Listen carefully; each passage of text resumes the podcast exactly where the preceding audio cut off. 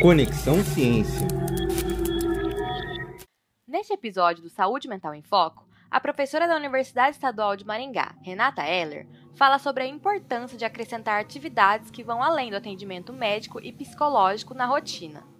O cuidado com a saúde mental, como parte da saúde integral, extrapola os cuidados oferecidos por profissionais de saúde atividades artísticas e culturais, atividades de lazer e recreação, atividades ligadas ao meio ambiente, atividades de socialização e em grupo, podem fazer parte do projeto terapêutico das pessoas que procuram cuidar da saúde, para além dos convencionais cuidados de consultório psicológico e médico e também do uso de medicação.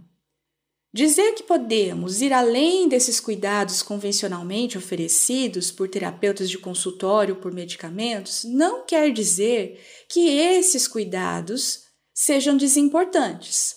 Apenas quer dizer que eles não são as únicas maneiras de cuidar de saúde e, portanto, nunca serão suficientes isoladamente. Entendemos assim que é fundamental que eles sejam realizados sempre que possível, de maneira articulada. Quem também participa deste episódio é a educadora física Ana Silvia de Gasperi, que vai apresentar quais práticas podem ser incluídas no projeto terapêutico das pessoas para garantir, além da saúde física e mental, o bem-estar.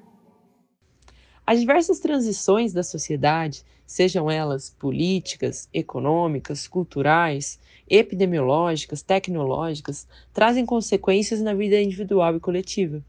E a exigência do sujeito em se adequar a essas inovações está cada vez maior.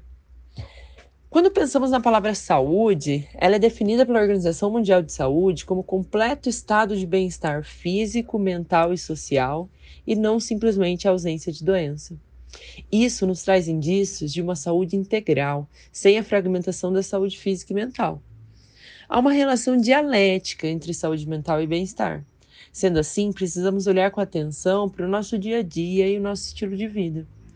Atividades realizadas aí em seu tempo de lazer, como atividades físicas, atividades culturais, conversa com pessoas queridas, terapia e entre outras, são exemplos de ferramentas de autocuidado e estão conectados entre si.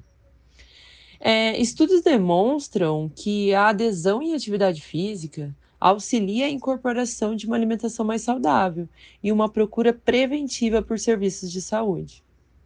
Quando falamos um pouco mais sobre a atividade física, podemos ver que, para além da prevenção de doenças crônicas, a prática regular de atividade física também melhora a capacidade cognitiva, a qualidade do sono, alivia os sintomas e transtornos mental, equilibra a produção de hormônios, auxilia na socialização e nas relações pessoais e permite a consciência do nosso próprio corpo, além de diversos outros benefícios.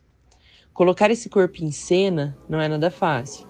Porém, deixo aqui algumas reflexões e possibilidades da incorporação de mini hábitos saudáveis ao longo dos dias e das semanas, para que assim possamos estreitar laços em nós mesmos e com os outros. Chegamos ao fim dessa temporada. Aprendemos algumas ferramentas de autocuidado que podem nos ajudar a garantir nosso bem-estar, assegurando nossa saúde física e mental. Agora, que tal pôr esses ensinamentos em prática? Até a próxima temporada! Conexão Ciência.